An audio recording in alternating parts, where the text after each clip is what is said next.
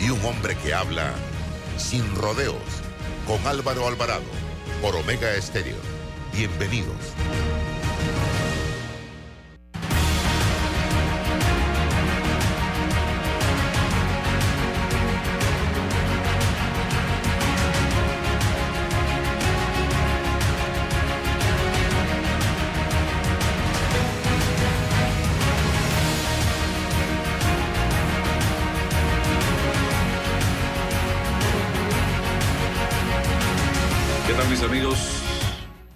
Todos muy buenos días, bienvenidos. Esto es Sin Rodeos, Omega Estéreo, 107.3, 107.5, cubriendo todo el territorio nacional.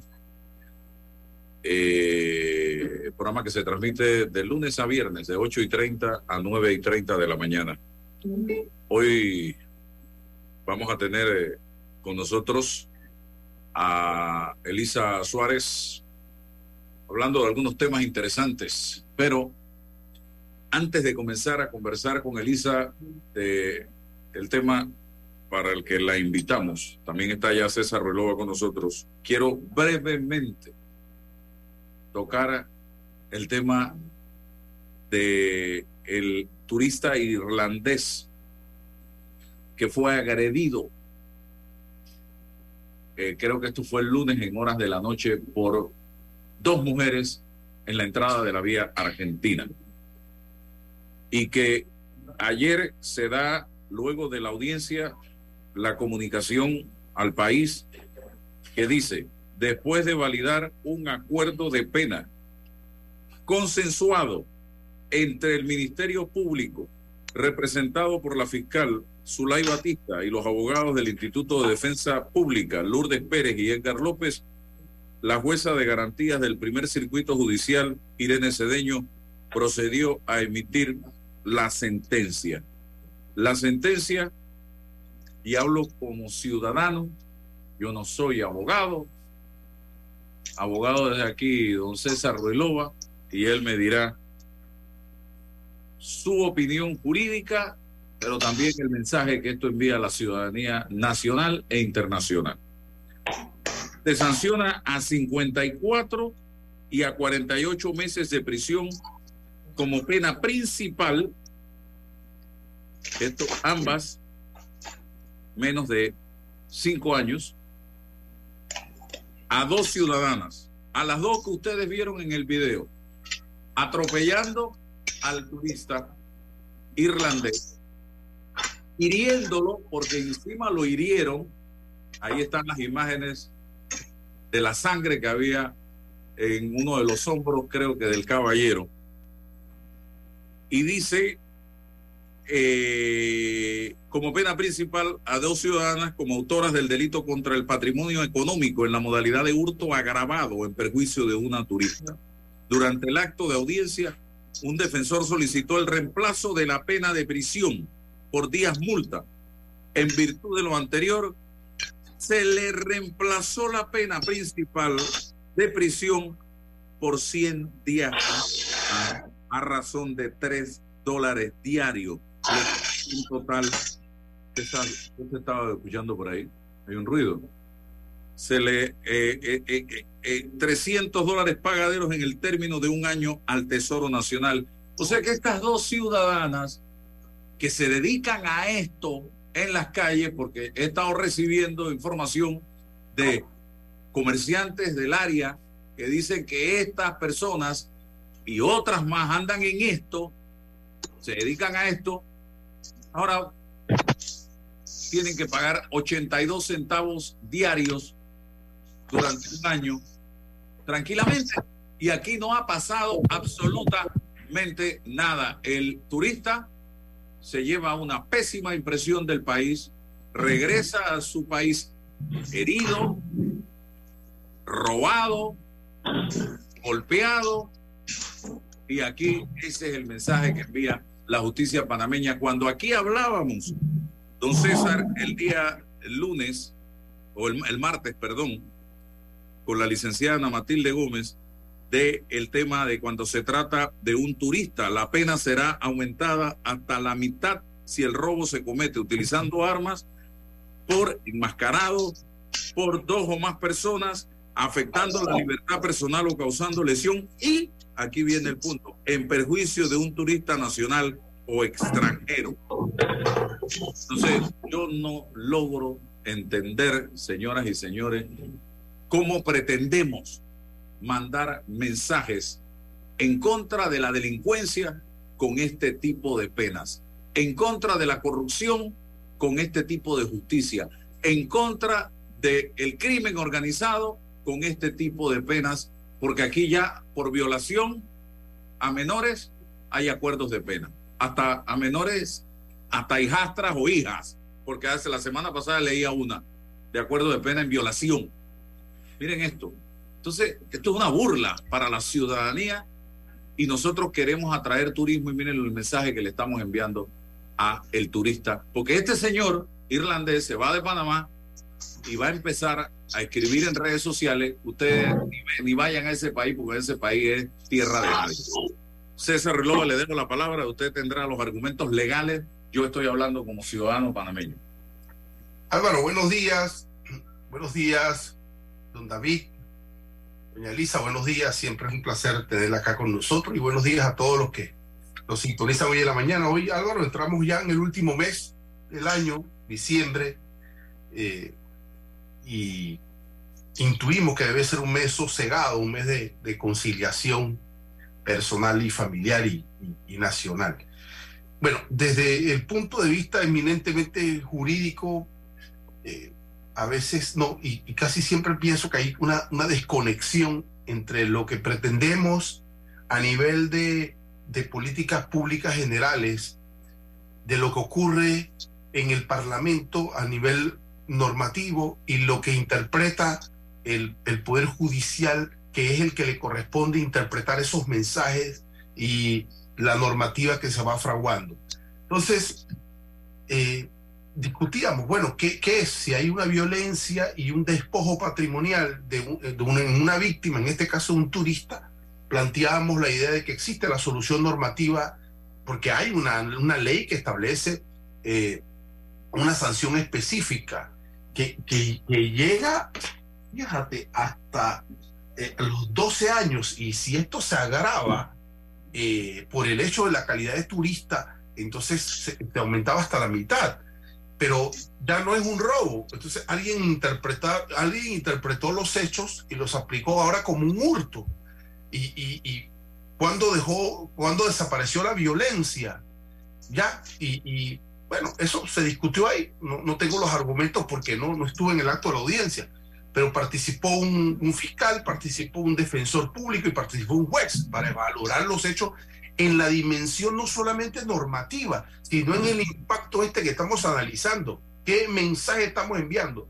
Y no estoy diciendo que tenemos que estar fuera de la ley, sino dentro de la ley, pero en el contexto lo que, del impacto que genera esto. ¿no? Cuidar, al país, cuidar a, a la sociedad y cuidar la empresa del turismo. O sea, si no protegemos a los turistas, ¿qué es lo que vamos a hacer? Pero no fue así. Entonces, se aplicó un acuerdo y el acuerdo también queda en una especie de llenar estadísticas, porque también el proceso penal, ¿hacia dónde está llegando? Estamos haciendo cosas rápidas para cumplir con estadísticas y entonces anunciarle al país que tenemos una estadística más de sentencias condenatorias pero ¿con qué impacto y con qué efecto? ¿Esto, esto qué, qué, qué, contenido tiene?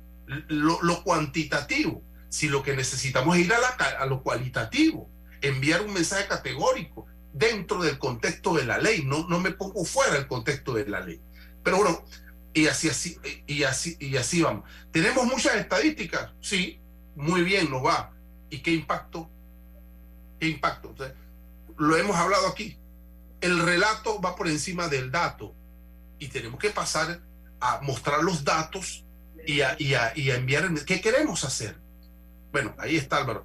Yo, eh, y, y, las soluciones pasan también por aumentar penas y aumentar penas. Entonces, ¿cómo cuidamos, no? Si ese es un, de Argentina, es un, eh, un área de, de turismo, un área peatonal donde hay, pues, bueno, entonces hay que, hay que poner ahí los estamentos de seguridad para evitar esto, para evitar esto, pero no lo hacemos. Y la ley penal, bueno, esta, en este caso fueron dos mujeres, mañana van a ser dos hombres, una mujer, un hombre. nada, no, no pasa absolutamente nada, ni con el mensaje que enviamos dentro de la esfera del proceso penal, porque apostamos a, la estadística, ya inmediatamente salió, y, estas mujeres lo hicieron porque no tienen dinero para pagar un abogado. Y, entonces el defensor de oficio lleno de, casos, lo que hace es vamos a provocar un acuerdo, y el acuerdo hasta lo interpretamos mal. Mal por todas partes, nos salen eh, eh, huecos por todos lados y no reaccionamos. El gran mensaje es cuidar a la sociedad, no solamente al turista, porque también he, dicho aquí en reiteradas ocasiones, ah, cuando la policía sale, hombre, orgullosa porque capturó tantas toneladas de droga que se iban para otros lados y la que la droga que se queda aquí y la droga que están consumiendo nuestros jóvenes, ¿qué está pasando con eso? Entonces, sí, tenemos que cuidar al turista, pero también tenemos que cuidar nuestra sociedad en lo que estamos haciendo. Es integral, es global y a mí no me orgullece que a fin de año me saquen una estadística y me digan, ah, es que el, órgano judicial, mira, que, mira la efectividad. Sí, y... Bien. Mañana le aseguro que estas dos señoras van a estar trabajando en otra avenida. Ah, pero por exactamente lo mismo. Gracias a la jueza, al patrocinio de la jueza que tomó esta decisión. Al sistema, Álvaro yo hablo del sistema. El juez no es el culpable, el juez aplicó lo que le pidió el fiscal y el defensor y no podía oponerse a eso. Tiene una camisa de fuerza, el sistema. Tenemos que revisar los sistemas y los procesos. Y cuidado que al turista ahora le levantan un proceso por violencia en contra de estas dos mujeres. Cuidado, ¿ah? conociendo este país de circo, de show y de espectáculo. La Elisa Suárez está con nosotros también ya se suma David Sayet. Eh, Elisa, estamos en una situación un poco complicada. El gobierno está oponiendo eh, eh, tiempos a la empresa Cobre Panamá para la firma del contrato. hay un día D que se debe vencer en, los próximos, en este mes de diciembre. y me gustaría preguntarte el no llegar a un acuerdo es una opción ante la coyuntura económica que vive el país? Micrófono, Elisa. Muy buenos días, encantada de estar con ustedes y con los eh, radioescuchas. Eh, no, mira, no es una opción. Tiene que haber una definición el 14, eh, por el lado que sea, pero tenemos que saber a dónde estamos parados yo quiero pensar, yo quiero pensar, bueno, voy a iniciar por este otro lado. Un, contrato es un convenio entre dos partes. Poner fechas fatales para mí no tiene ningún sentido. Fíjense, tú no puedes obligar a una persona a que te firme algo eh, y acá me dirá el abogado si estoy en lo correcto. Es un acuerdo entre dos partes. Y dos partes muy importantes en este caso porque interviene un tercero que va a definir si lo que firmé eh, lo acepto o no, que es la única función que va a tener la Asamblea Nacional. Así que es un acuerdo importantísimo. Partiendo de ese principio, poner fechas fatales me parece fatal. no es correcto y desde mi óptica, no soy abogada, pero desde mi óptica tampoco es legal porque tú estás actuando bajo presión. Porque ¿Qué pasa si no se firma el acuerdo? ¿Cuáles son las alternativas si no se llega a un convenio? Bueno, también hay un precedente, como dicen muy bien los abogados y la ley en Panamá. El precedente fatal es que hubo un fallo que llegó 10 años después de que un inversionista, y aquí olvidémonos de qué tipo de inversión hizo en este momento, ese inversionista invirtió entre 7 y 10 mil millones de dólares, ¿verdad? En un, en un negocio, en una actividad económica, y 10 años después llegan y dicen, este pedazo de cómo se firmó el contrato no es válido, porque en ninguna parte dice, ¿verdad?, que la concesión que tiene la mina eh, se, elimina. Eso no lo dice. Esta mina tiene todavía un periodo de tiempo para trabajar y largo. Pero bueno, vamos al meollo. No llegamos a un acuerdo el 14. ¿qué opciones quedan según la propia legislación? Bueno, queda eh, la parte del arbitraje, por decirte algo, donde nos iríamos a quién sabe cuánto tiempo de estar en una incertidumbre que ningún inversionista en estos niveles de inversión va a aceptar, además del terrible mensaje que mandamos a los inversionistas que quieran venir a Panamá a invertir lo que sea y para lo que sea. Y el otro punto es que me hablen de expropiación. Y ustedes me van a disculpar, caballeros, pero yo que represento al sector privado, tengo que decirles y yo aquí me pongo como panameña, que a mí el término expropiación me suena al peor sistema de la historia de la humanidad, que es el comunismo, donde se expropian, ¿verdad? Se expropian a quienes luchan por tener un negocio, sus actividades económicas. No existiría posiblemente esta radio, no existirían las eh, televisoras, porque es lo primero que se bloquea cuando se expropia en ese tipo de sistemas. Ah, facilito, Venezuela. Vamos a poner el primer ejemplo. Pero bueno, son cosas que pueden suceder. Otro tema, vamos a decir que no expropiamos, pero bueno, vamos a el tema del arbitraje, ¿verdad? ¿Cuánto va a pasar? ¿Qué va a pasar con los más de 7 mil empleos que se generan, donde esas personas ganan más de 2 mil dólares? El 30% o más de esa fuerza laboral es del área de, de Coclé. O sea, ni siquiera te estoy diciendo qué impacto tendría eso solamente en el área de Coclé, sin contar que el resto, el 97% por lo menos son panameños. Panameños que además que han, han sido especializados en lo que hacen. Los jefes que han ido a prepararse a diferentes partes del mundo son panameños. Y todas las empresas que se benefician indirectamente todas las empresas que se benefician indirectamente, todas las comunidades impactadas, más de 36 comunidades impactadas, aunque no trabajen directamente en la mina, pero impactadas por una actividad económica de este nivel, que es la única que se hace después del puente de las Américas. Entonces, señores, mire, yo no tengo ni, ni acciones, ni tengo nada que ver con la mina, nada, absolutamente. Mi actividad es la construcción, ¿verdad? Pero el sentido común eh, me dice a mí que si aquí lo que hay y lo que existe para poner estas fechas fatales es un quítate tú para ponerme yo, y lo voy a hablar así a calzón quitado, le guste a quien no le guste, yo me pregunto también en este negocio que es tan especializado y que todas las empresas que se dedican a la actividad minera en este sentido, en, en el cobre, todas se conocen, se saben quiénes son, dónde están, les podemos dar seguimiento. ¿Qué, qué empresa seria vendría a un país a que se lo quiten a otra empresa de las poquitas que hay, ¿verdad? Donde 10 años después le pueden decir exactamente lo mismo que le dijeron a la que actualmente está. Entonces, me, me lleno de terror y aquí la pregunta va para el gobierno nacional, que es el que está tomando las decisiones, ¿Cuál es el tema? Vamos a expropiar. ¿Cuáles son las consecuencias de una expropiación? Ya les dije, mañana cualquiera de nosotros puede ser expropiado como sector privado. Es fatal, no se puede ni hablar de eso. Vamos a un arbitraje, el tiempo que vamos a pasar en esto, se lo vamos a dar a otra empresa.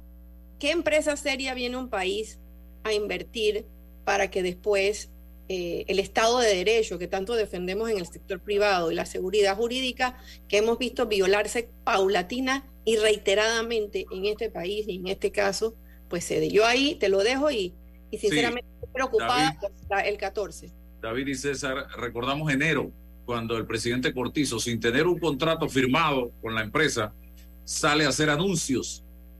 Son cosas que yo no entiendo realmente en este país habló de 375 millones de dólares como aporte mínimo. Yo ni siquiera me he sentado contigo a firmar, no tengo el documento firmado y ya yo estoy haciendo anuncios. Eso no tiene lógica y hoy, ahora tiene, tengo... Tiene lógica política, Álvaro. Ah, sí. ahora le doy... Ah, no, y, y, y, ya con eso salvamos el seguro y con eso salvamos el país, con eso... Y ni siquiera tenía la firma de la empresa. Entonces, esto fue una actitud irresponsable de parte del gobierno nacional salir con estos anuncios y con un plazo, porque ya el plazo lo habían puesto en, en enero, el primer plazo. Ahora vuelven y salen 12 meses después con otro plazo, con una empresa transnacional muy importante que ha invertido todos los millones de dólares del mundo aquí y que no vino aquí a la brava como llegó el pirata Morgan en aquella época. Ellos llegaron aquí aprobados por un contrato del gobierno PRD, porque no fue ni siquiera el panameñismo ni cambio democrático, fue el PRD que lo trajo aquí. Álvaro, disculpa que te interrumpa, pero la pregunta fundamental es la siguiente. A ver, si ya yo negocié las condiciones generales, están establecidas, ya, todo está establecido ya, y lo tengo que materializar en un contrato, en una pieza, ¿por qué eso no se da? O sea, si eso le conviene a la empresa, firmar lo que ya negoció porque es lo que le va a dar la seguridad a las partes de lo que se estableció y va a quedar plasmado un... ¿Por qué no, no se llega allá? Algo está pasando ahí que no descifro, que, que, que me tenga muy bien lo que Lisa dice, que, es que usted no puede forzar a una de las partes a firmar porque viola la, la voluntad de una de las partes y hace nulo el contrato. Eso está claro. Pero ¿por qué no se quiere firmar el contrato si ya se negoció las condiciones? Algo está pasando allí que no entiendo, que, que tenemos que preguntar. Tenemos que preguntar, y perdóname que yo intervenga, pero a mí se me ocurre lo mismo que tú estás diciendo con el tema de la interpretación. Cuando yo negocié, puede ser, mira, y aquí estoy poniendo un signo de interrogación porque no sabemos, como tú dices, es un, es un, lo que estamos es un albur, ahora mismo no entendemos lo que está pasando. Pero a mí me parece que de lo que hablaron, lo que acordaron, lo que dijeron, cuando lo van atrás a, a poner en blanco y negro, la empresa interpreta para mí, para mí, miren, que aquí hay que preguntarle también a la empresa, ¿no? Hay que preguntarle a la empresa qué usted entendió versus qué se redactó o qué es lo que están redactando, porque es que nosotros en Panamá tenemos un problema terrible de redacción, así como lo tenemos de ortografía. Y lo sí, pero estos contratos no lo hacen firmas panameñas. No importa quién lo haga, lo importa es cómo lo interpreta. Cuando yo te mando a ti como abogado a hacer un contrato, yo te digo, estas son mis cláusulas, ¿verdad? Y tú redactas como abogado según lo que quiere tu cliente. Si el cliente te dice a ti que tú acordaste X, Y, Z y tú quieres que tener esto, esto y esto, el abogado lo va a redactar, ¿verdad? De la manera que su cliente le está diciendo. Cuando las partes no se han puesto de acuerdo, es porque quien tenía que redactarlo, posiblemente no lo ha redactado de la manera en que la otra parte, que ahora tú me mandas el contrato, yo lo leo yo digo, espérate, pero esto no fue lo que nosotros hablamos. Eso se hace en cualquier contrato. Entonces, ahí viene el tema de la interpretación. Y sí tiene un factor político inmenso lo que estamos hablando. Y ese factor político es el que no podemos permitir los ciudadanos de este país. Porque no podemos seguir anteponiendo la política, ¿verdad? A los mejores intereses de Panamá. ¿Por qué? Porque yo estoy de acuerdo con que el contrato que se firme tenga lo mejor que se pueda obtener para la República de Panamá. Eso es claro. Aquí yo no estoy defendiendo a que el contrato es el mejor, ni no, no. Tenemos que firmar el mejor contrato posible para la República de Panamá. Pero tiene que ser un contrato con una seguridad jurídica que ya se le violentó a la empresa. Entonces, si ya hay un precedente de que se ha violentado la seguridad jurídica de esta empresa, ¿Cómo no va la empresa, poniéndome yo en el papel y vuelvo, insisto, aquí también nos tiene que decir algo la empresa, cómo la empresa no va a leer la letrita hasta la más chiquita que le pongas ahí? ¿Y cómo no va a decir en un momento determinado, Pérez, esto no fue así como lo acordamos? Y, y Álvaro habló de otro tema interesante, el monto del mínimo. El mínimo tiene, debería tener condiciones para mí ¿eh? en un contrato, pero la, bueno, la empresa de alguna manera lo aceptó. Pero en un mercado que varían los precios, que hoy es muy bajo, mañana alto y pasado altísimo, ¿verdad? Yo estratégicamente, más que poner, eh, yo me imagino, pienso, creo, como economista que tengo en mi mente, yo no sé tú qué piensas, mi estimado David, pero yo haría una mediana histórica de los precios del cobre y sacaría un estimado de los los promedios para poner los mínimos importantes que yo tengo que poner para cobrar. Pero ¿qué pasa si esa empresa mañana, como está pasando hoy, le bajan los precios a tal nivel que yo tengo que, para darte ese mínimo, darte 100 millones adicionales de mi actividad económica. Yo creo que eso es insostenible para ninguna empresa. Pero vamos al otro pedazo. Dentro de seis meses, ese precio sube tanto que yo soy capaz de darte mucho más. Entonces, tendría que haber una cláusula muy clara que defina, y ahí hay una cosa que sí dijo el presidente, y lo tengo muy, muy claro porque a mí me quedaba esa duda, ¿cómo tú marcas un mínimo en una actividad que tiene tanta variación de precios? O sea, eso se me quedó rondando, pero el presidente dice en esa entrevista, palabras más, palabras menos, que hay una, un rengloncito que decía, o que él dijo, y sería interesante verlo, que eso se puede revisar según la variación de los precios del mercado.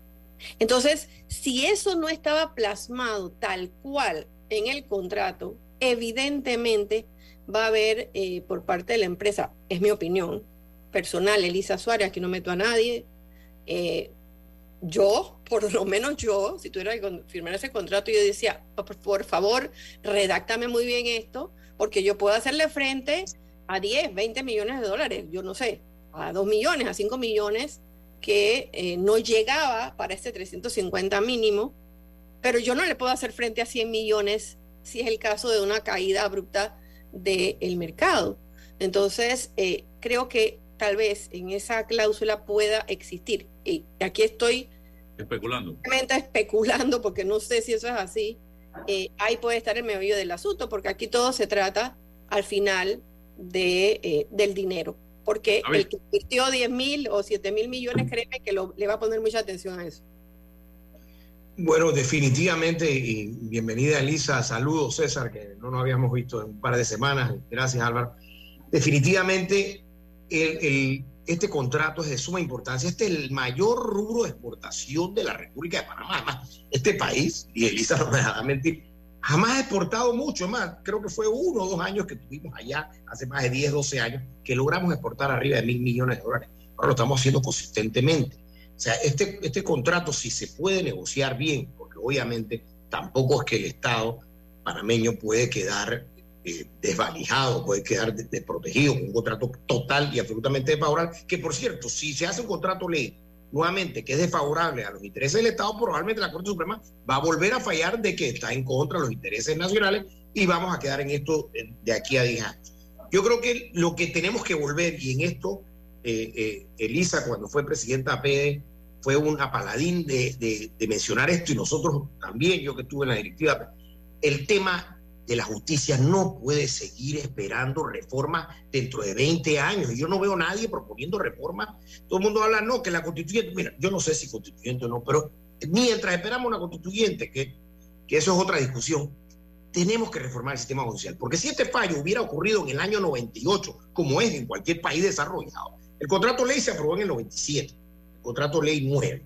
Si en el 98, 99 hubiera ocurrido el fallo, nada de estos problemas eh, los estaríamos experimentando porque la empresa no hubiera invertido y se hubiera salvaguardado su seguridad jurídica, porque mira, el contrato que firmaron, tienes que negociar uno nuevo por mientras no avances en tu obra. El problema es cuando la empresa, una empresa X, olvidémonos de Minera Panamá, como bien se ha dicho, una empresa X avanza en una inversión en un país que se considera serio, porque Panamá es considerado uno de los países más serios de Latinoamérica, a pesar de que nosotros aquí nos discutimos y todo. De verdad, Panamá tiene un muy buen récord a nivel internacional en seriedad, de respeto en general a los contratos. El problema es si el fallo viene del 97 al 2008, al 2018, ya entonces quedamos con, el, con los problemas de la justicia, que es donde realmente está el problema en Panamá. Los problemas en Panamá económicos no es tanto el respeto a los contratos. los estados respetan los contratos en términos generales el problema es cuando ya va al sistema judicial, y no es que el sistema judicial irrespeta el contrato, sino que falla en derecho o no, porque ya eso no me corresponde a mí, pero falla, eh, para mí un fallo tardío no es en derecho. Lo siento en el alma César, pero no es en derecho. Por más correcto que sea, no es en derecho, porque ya no es correcto para una de las partes. Uy, especialmente una parte, no pensemos en la mina, pensemos que es usted que invirtió toda su plata en, en una concesión que le dio el Estado aquí en la esquina para, para vender lo que sea y que después que usted se gastó toda su plata, que vendió su casa, que hipotecó todo, el gobierno le dice, ah, el Estado, perdón, la justicia le dice, es que ese contrato que le dio el Estado es ilegal. y todo usted va a perder todo lo que hizo. Eso es una injusticia para el inversionista. Entonces yo sí pienso que tenemos que ayudar a que la inversión, porque la imagen internacional de Panamá, yo no quisiera que quedáramos mal con los canadienses, que podemos atraer mucho más inversión de Canadá. Y yo sé que ahí hay, por cierto, aquí el problema es que tres o cuatro personas que no entienden bien de cómo se manejan las cosas ahora en temas de medio ambiente. El tema de manejo medioambiental ha mejorado muchísimo. Ah, no, porque estamos en contra de que toquen, nadie puede tocar un árbol. No, no, señores, este país es un país pobre. en los 70 se discutía la, eh, la mina que, la otra mina que tenemos que es realmente podía ser una salvación al Estado panameño y ahora ha quedado que nunca vamos a poder desarrollar esa mina. Yo tengo la esperanza que esa otra mina, Barro Colorado, algún día, eh, Cerro Colorado, algún día tengamos la sensatez de llegar a un balance, pero hacerlo bien. Dios sabe lo que hace David. Dios sabe lo que hace David. Bueno, perdón. Yo Esa es la salvación para un gobierno, pero no para el Estado, como siempre. Pero bueno, eso es una discusión que tendremos que tener en algún momento. Pero lo que te quiero decir, volviendo a este punto, yo creo que a mí el tema del plazo, aunque ese plazo realmente quizás no tiene ninguna validez jurídica. Yo sí creo que hay que ponerle presión un poquito a la empresa. Yo estoy a favor de ambas partes, porque creo que lo ideal es que ambas partes se pongan de acuerdo, pero tampoco es que podemos pasarnos dos y tres años en este limbo, porque hay extracción que está ocurriendo y si la extracción está ocurriendo bajo un sustento jurídico no tan fuerte, yo sí pienso que a la mina le conviene llegar a un acuerdo. Ahora, tampoco puede ser un acuerdo que va en contra de sus, propios intereses que va a llevar la mina a la quiebra, porque eso tampoco le conviene al Estado panameño. Entonces, eh, tiene que ser un acuerdo de ganar-ganar, como deben ser todos los acuerdos, y yo sí pienso que no puede ser per secula, per si es el 14 de diciembre, bienvenido sea. Ahora, eh, quiero cerrar con este punto. Quien sea que habla de expropiación, es como hablar de que, se, de que hay fuego en el teatro. Eso para mí es algo peligroso acabo aquí se te pasó la palabra. Expropiación, señores, el que hable expropiación, pienso que no puede vivir en una república seria y es, es, como decir, señores, porque el vecino está haciendo algo malo, hay que meterse y robarle. No, no, no, no. Señores, no hablemos de expropiación. Hablemos de lo que sea, recursos, hay recursos jurídicos que tiene el Estado y que los aplique. Pero expropiar no va a mandar un buen mensaje y se va a agotar la poquita inversión que estamos teniendo. Elisa, que sabe de inversiones en construcción, sabe que hay poquita la inversión que está llegando y después le puedo dar las cifras. Y no vamos a ahuyentar la poca inversión por tomar medidas draconianas. Eso sería mi punto en este momento. Solo, solo, para afinar concepto, porque eh, se habla de mm, acuerdos. Eh, ojo, aquí se generó una mesa de negociación entre las partes, se negociaron los puntos. Todas estas cosas quedaron desde mi óptica establecidas, el mínimo, el máximo, las condiciones, las variantes, pues son gente que conoce del negocio. Y esto eh, no es que hoy el cobre está aquí y después se esto tiene un histórico estudiado por los economistas, esto está establecido, aquí no vamos a inventar nada, ya, ya alguien se sentó. Y, y no creo que sea un asunto de la redacción, literalidad, porque también hay gente muy inteligente para poder captar lo que se sentaron ahí, captaron las condiciones generales. Algo está pasando en la información desde el gobierno que tiene que sentar a la otra parte a decir, usted tiene un término fatal para materializar esto. Necesitamos información. Información. ¿Por qué se llega a esto? No se ha preguntado. Tenemos que sentar. ojo, lo otro es, expropiación. No, no, no, espérate. Nadie está hablando de expropiar.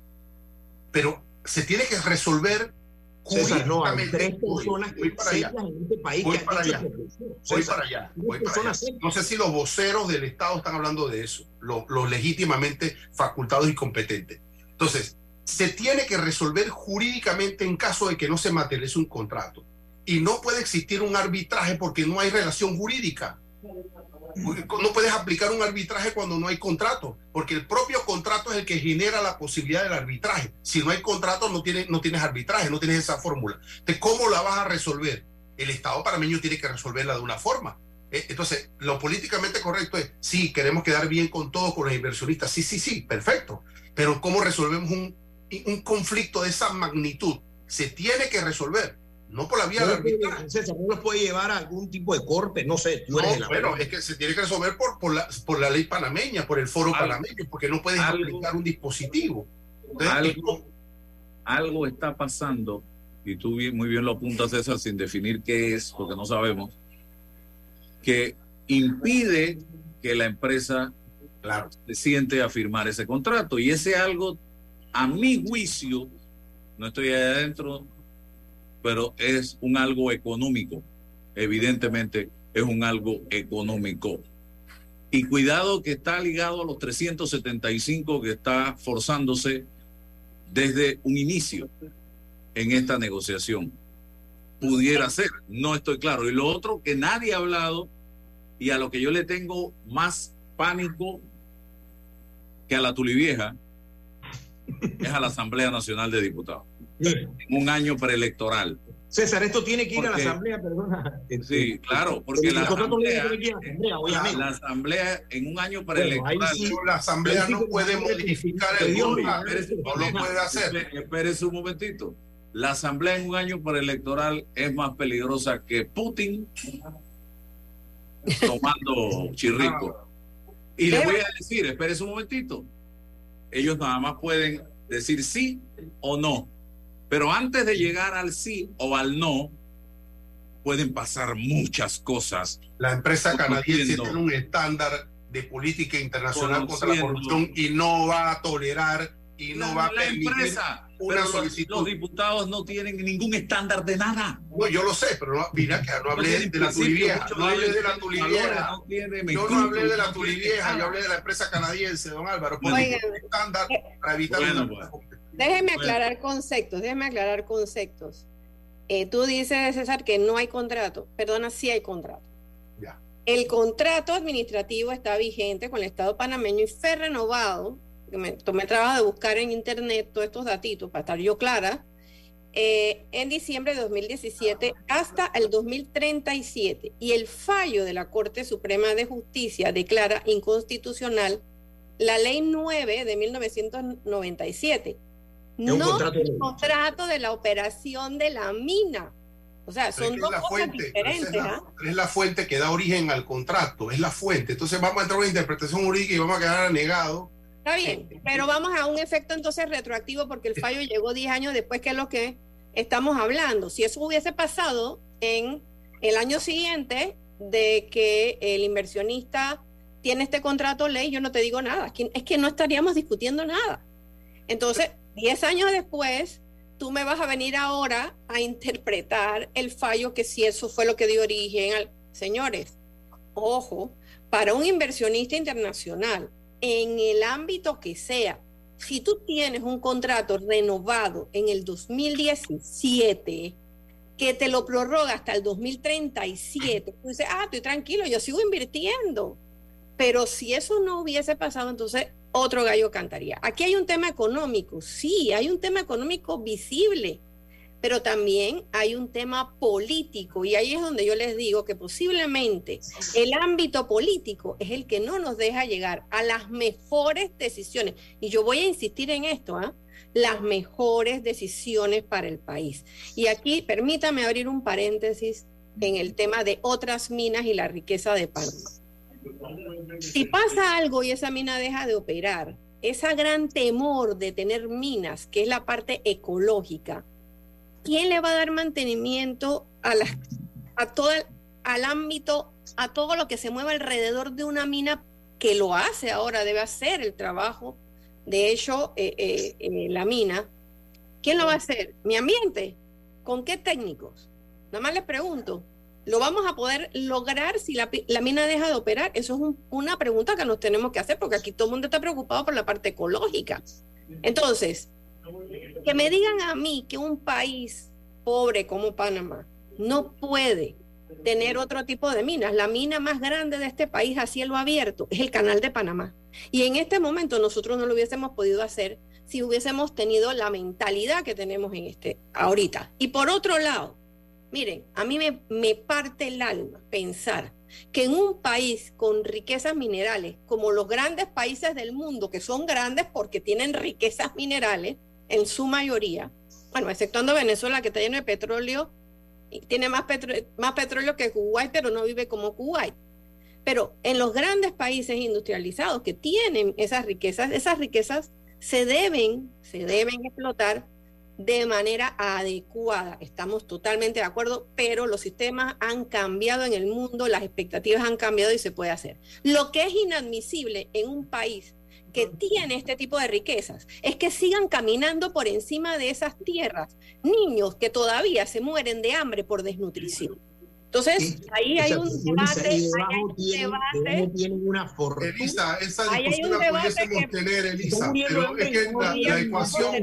Otro día la podemos tener, pero es una discusión. Pero es, que, es, decir, que no, porque no explotamos la mina esa o cualquier otra, no eh, eh, está pasando esto. Eso no es cierto. No, no, eh, no, yo bueno, eso no, no, me pongas en mi boca. Se interpreta fácilmente.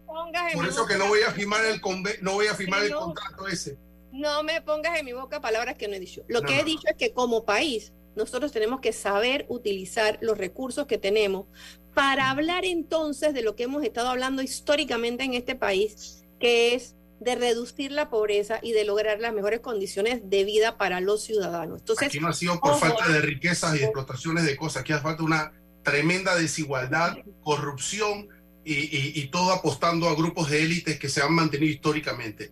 Tenemos de Permíteme para volver al punto. Yo sí creo que pudiera ser, voy a especular, si me permiten especular, como primero, creo que aquí ha habido problemas de economistas y abogados que si hubiera sido César, hubiera sido yo o Elisa, creo que se hubiéramos hecho un mejor, porque yo sí lo hubiera dicho al gobierno, si hubiera sido el que estaba negociando por minera, señores, no anuncien eso porque de verdad, digamos, estoy especulando, ese anuncio que van a hacer, señores, yo no voy a firmar eso porque eso están, estoy asumiendo que las condiciones que eh, anunció el gobierno, eso es lo que pasa. Si, si Elisa y yo empezamos a negociar un contrato una construcción, yo quiero construir una, unas 20 duplex y ella me las va a construir. Y, yo le digo que me las construya a 500 dólares al metro, y dice David, sé serio, y yo salgo a anunciar que Elisa Suárez y su constructora me va a construir una, unas 20 duplex a 500 dólares al metro, el problema quizás fui yo en hacer el anuncio. Estoy especulando y por qué pienso que pudiera ser por ahí, porque la mina se reservó, no anunció nada en aquel entonces, tampoco ha dicho nada. Creo que sí deben hacer anuncios, pero al ser una empresa canadiense creo que son respetuosos, no quieren quizás entrar en, estos líderes políticos. Y creo que ahí es donde está el problema, que entonces se anunció algo que ahora políticamente el gobierno quedó eh, eh, arrinconado, porque quizás eh, ahora que fueron a firmar y a, porque la letra menuda es el problema. Entonces, eh, quizás el anuncio en general podía estar correcto, pero cuando van a ver la letra menuda, va a decir, yo es que yo no te puedo dar eso si el precio del cobre cae por debajo de cierto nivel. Entonces, obviamente ahí es donde viene el problema, creo yo, estoy especulando. Y ahí es donde la, la mina sería bueno que contrataran a gente de comunicaciones, a, alguien como Álvaro, especialistas, no sé, y que anuncien de verdad qué es lo que está pasando en ambas partes. Bien, eh, cerremos, Elisa, que tengo otros compromisos acá en el programa. Bueno, nada, mi mensaje es, qué triste que tengamos fechas fatales, pero si ya la tenemos, ojalá que lleguemos a, a firmar el convenio y ojalá que sean las mejores condiciones para las dos partes. Tengo que tener y decantarme por las mejores condiciones para Panamá, evidentemente, pero creo que el mensaje que tenemos que mandarle al mundo es de seguridad jurídica y no lo estamos mandando en este momento y eso es muy peligroso cuando tú tienes a todas las instancias de Pro Panamá y todo lo demás saliendo a vender Panamá como un destino para la inversión. Y ojo, el tema de la mina por la cantidad de dinero también tiene un impacto grandísimo sobre los grados de inversión. Así que mucho cuidado con las decisiones que se toman. Ese sería... Gracias, Elisa Suárez. Muchas gracias. Venimos con Francisco Paco Carreira. Vamos a darle la bienvenida. Hacemos un alto y regresamos enseguida con más de Sin Rodeo. Abre en línea tu primera cuenta de ahorros digital sin complicaciones, de manera rápida y segura, ingresando desde cualquier dispositivo a cajadeahorros.com.pa. Solo necesitas tu cédula y listo. Cuenta exclusiva para panameños. Caja de Ahorros, el banco de la familia panameña. Ya está aquí, Sala de Belleza Magic, con blowers a solo 5 dólares cualquier largo. Lavado, blower y plancha a solo 12,95. O el espectacular combo de blowers, cejas y pestañas a un superprecio, 19,95. Estamos ubicados justo al lado de la entrada de la Casa de la Cultura en la ciudad de David. Nuestro horario es de lunes a viernes de 7 de la mañana a 6 de la tarde y sábados de 9 de la mañana a 5 de la tarde. Contáctanos al 779 04 695 o encuéntranos en redes arroba magicsalon.latoleana. Hace 25 años llegó Más Móvil, la señal que el país esperaba para avanzar con las últimas tecnologías. Una señal de unión que ha cerrado brechas. Una señal de progreso con grandes aportes a la economía de Panamá. Una señal de innovación con una potente red de fibra, más TV total y más Wi-Fi 360. A simple vista es solo tecnología, pero es el talento de nuestra gente, la verdadera señal del futuro. Más Móvil, la señal de Panamá. Por si no sabían, Acura ya tiene en Panamá la nueva versión 2023 de MDX y es sin duda una de las camionetas más atractivas y seguras que tenemos en nuestro país. Te invito a conocerla en su sucursal de Costa del Este. Bueno, me voy a comer con una estrella. Mm. Espérate, ¿y tu esposa sabe? Claro, ella sabe que la estrella del sabor es American Star y por eso en la casa comemos delicioso. American Star, el tasajo, jamón, chorizos y embutidos más suaves, económicos y con el sabor que le gusta a todos. ¡Oh! ¿Me invitas a conocer esa estrella? Busca la estrella roja y azul American Star, la estrella de tu cocina. Paso a paso se construyen los cimientos de la Línea 3, una obra que cambiará la manera de transportarse de más de 500.000 residentes de Panamá Oeste. Metro de Panamá, elevando tu tren de vida.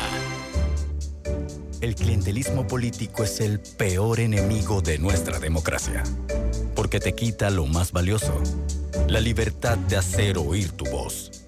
Puede venir en forma de regalos o promesas a cambio de tu firma o tu voto, pero no te confundas. Es un delito. Denúncialo ante la Fiscalía General Electoral. Tribunal Electoral. La patria la hacemos contigo.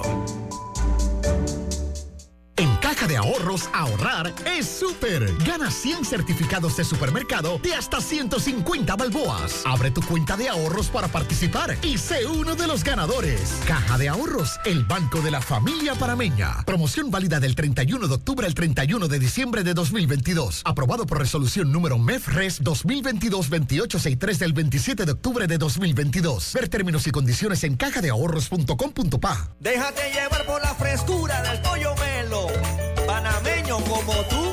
Déjate llevar por la frescura del pollo melo. Variedad y calidad. Melo. Frescura de altos estándares. Sí, la calidad es una promesa no? para llevarte el pollo melo siempre fresco hasta tu mesa. Déjate llevar por la frescura del pollo melo. Por su sabor y calidad lo prefiero. Déjate llevar por la frescura del melo. En Hutchinson Ports, PPC hoy y siempre estaremos orgullosos de ser parte del país que une al mundo y nos esforzamos porque con nuestro trabajo el nombre de Panamá llegue cada día más alto. Felicidades Panamá. Te desea Hutchinson Ports PPC. Conoce a uno de los mineros profesionales de Cobre Panamá. Mi nombre es Carlos Gómez y dirijo el área de arqueología de Cobre Panamá. Mi trabajo es emocionante porque es investigar el pasado de culturas de hace 2.300 años. Yo exhorto a los jóvenes que estudien arqueología que hace falta y un proyecto longitudinal como este ofrece las oportunidades para insertarse. Sigue la historia de este panameño en nuestras redes sociales arroba Cobre Panamá y descubre por qué Cobre es el futuro. Bambito Agua de Manantial, agua de origen volcánico filtrada naturalmente, envasada en su punto de origen. Para pedidos 206-0019-6942-2262. Bambito, agua de manantial. Al que madruga, el metro lo ayuda. Ahora de lunes a viernes podrás viajar con nosotros desde las 4 y 30 M hasta las 11 PM. Metro de Panamá, elevando tu tren de vida. ¿Quieres quedar a la altura con tu familia, tus amigos, tu pareja, tu esposo, tus hijos? Prueba 1820 un café 100% de altura. El clientelismo político es el peor enemigo de nuestra democracia, porque te quita lo más valioso, la libertad de hacer oír tu voz. Puede venir en forma de regalos o promesas a cambio de tu firma o tu voto, pero no te confundas. Es un delito. Denúncialo ante la Fiscalía General Electoral. Tribunal Electoral. La patria la hacemos contigo. Atrae la emoción de viajar con un préstamo personal de Credit Corp Bank y obtén esas vacaciones que tanto mereces. Solicita el tuyo ya al 800-7555 o visita nuestras sucursales. Credit Corp Bank. Cuenta con nosotros. Adelante, seguimos en este su programa Sin Rodeo. Francisco Carreira fue ayer a la Fiscalía Electoral, que dice César que está en la Constitución, pero yo no sé si está en, la, en el país. Eh, Artículos 144 y 145 de la Constitución Nacional, ahí está. Qué bueno. ¿Qué fue a hacer Francisco Carreira a la Fiscalía Electoral? Gracias Álvaro, un saludo a David y a César. Mira, el lunes 28 de noviembre nosotros revisamos, como lo hacemos diariamente, el Tribunal Electoral nos manda una lista de todas las firmas que tenemos hasta ese momento. Teníamos alrededor de 34 mil y algo de firmas el lunes. Y en la revisión nos llamó la atención que habían 671 firmas de Bocas del Toro, habían firmas de una sola activista, 277. Eh, todas fueron tomadas con el app que se supone que está, estamos inhabilitados para usar.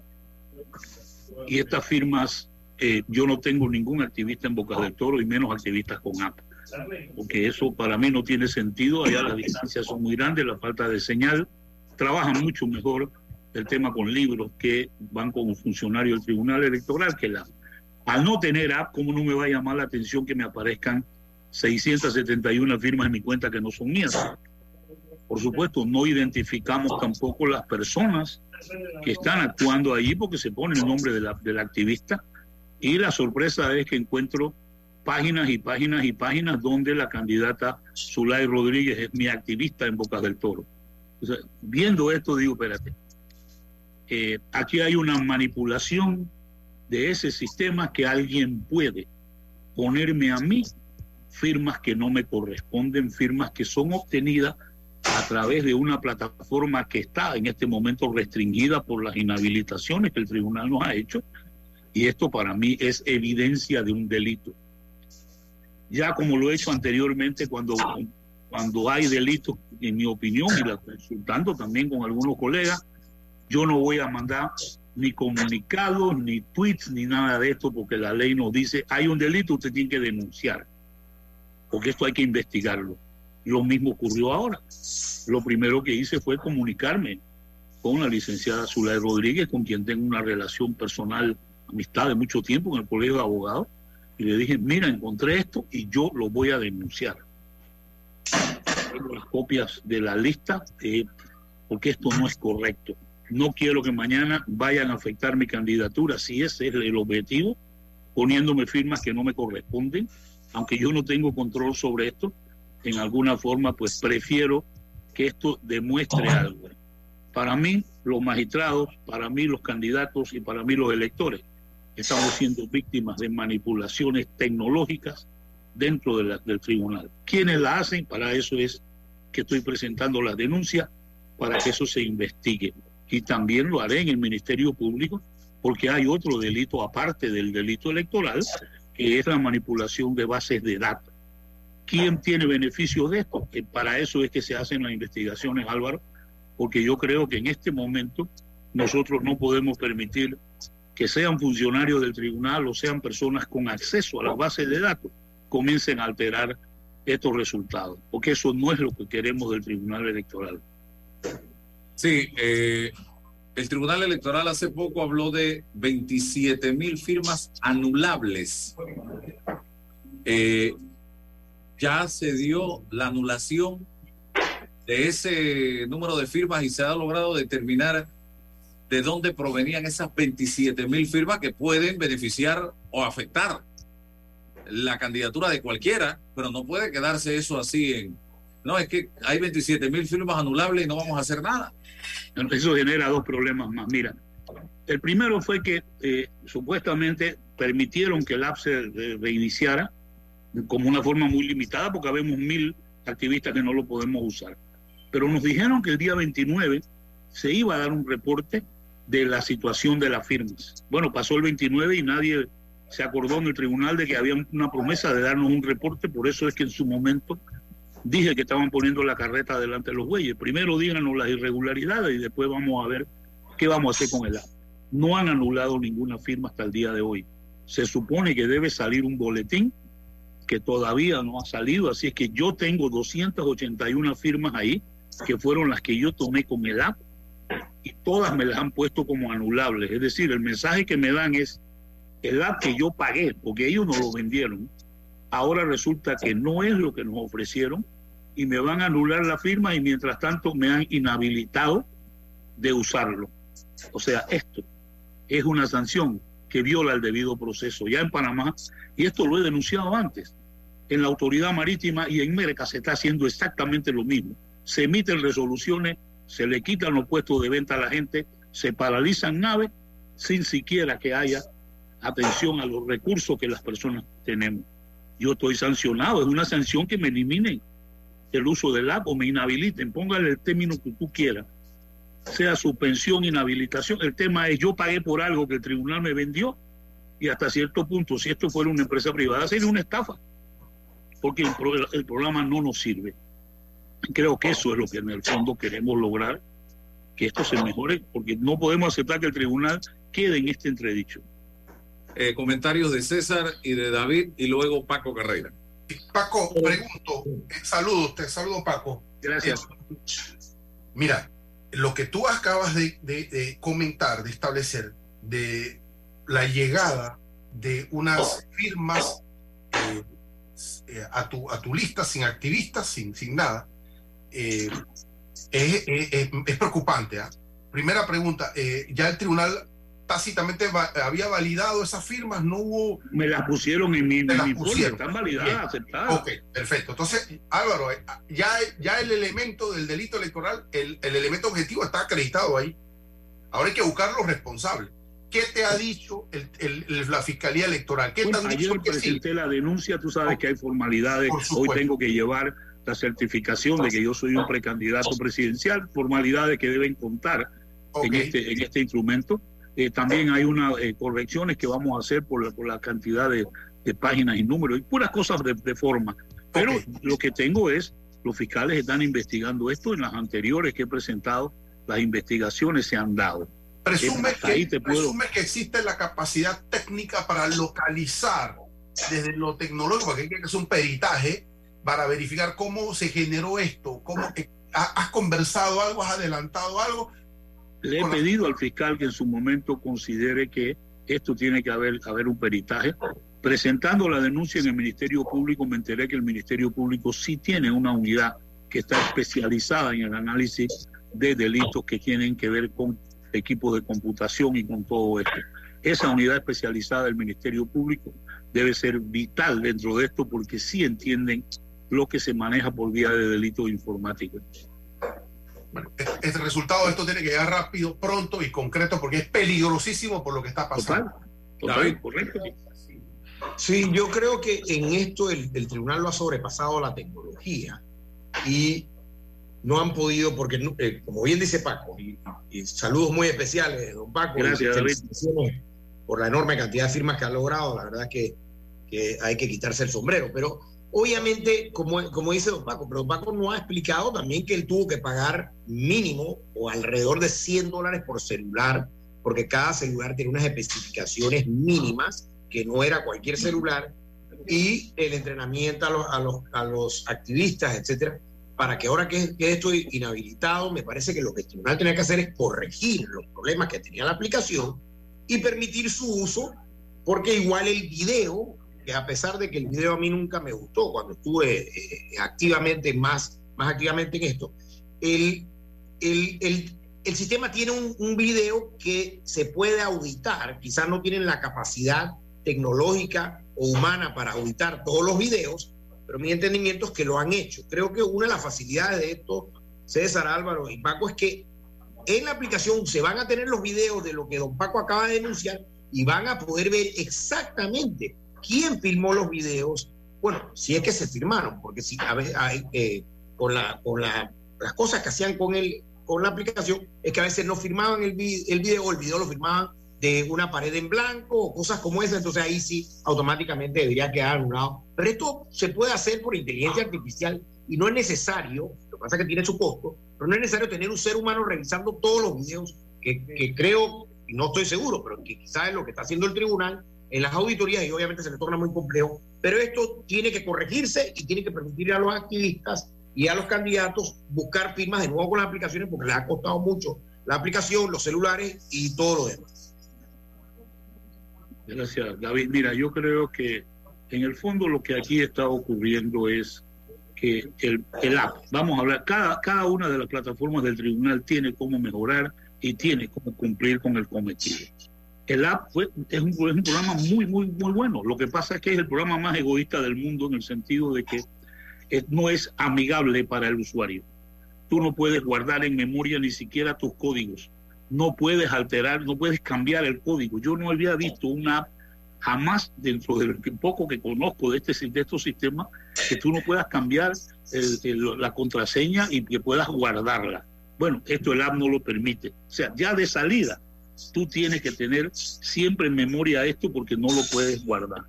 En segundo lugar, ese tema de que tienes que tomarte tu propia foto como una medida de control para identificar, para efectos de, Álvaro y de los oyentes, el app no lo puede usar más nadie que no sea yo porque yo tengo que entrar mi foto. Eso es un requisito para que el app se active. Ya una vez que se activa, entonces procedemos con la firma.